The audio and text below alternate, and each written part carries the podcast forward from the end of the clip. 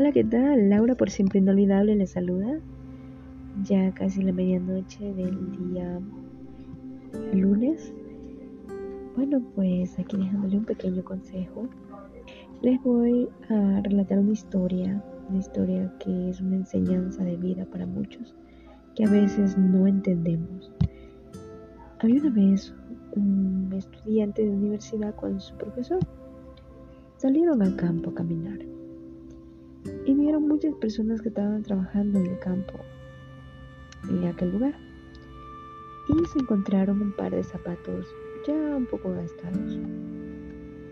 Resulta que el estudiante dice al, al profesor, ¿sabe? Este, guardemos esos zapatos y escondámoslos.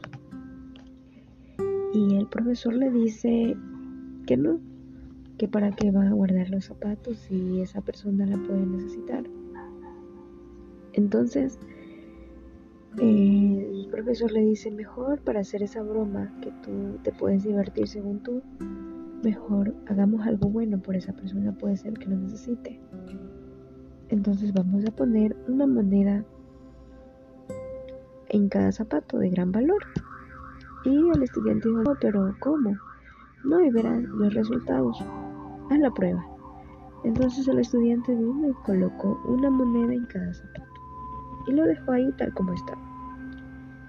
Al pasar el tiempo, ya los dueños del zapato, el dueño, la persona que estaba trabajando en el campo, llegó y posteriormente a ponerse los zapatos, encuentra en el primer zapato una moneda de gran valor.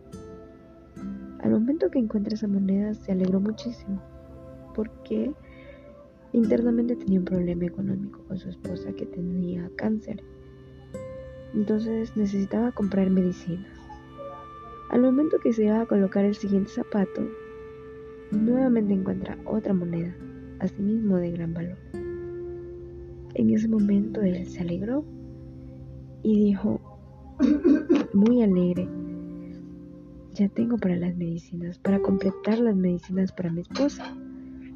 De esa manera, el estudiante miró y se puso a llorar porque dijo, yo quería hacerle una broma escondiéndole los zapatos a esa persona, pero no sabía realmente lo que estaba pasando.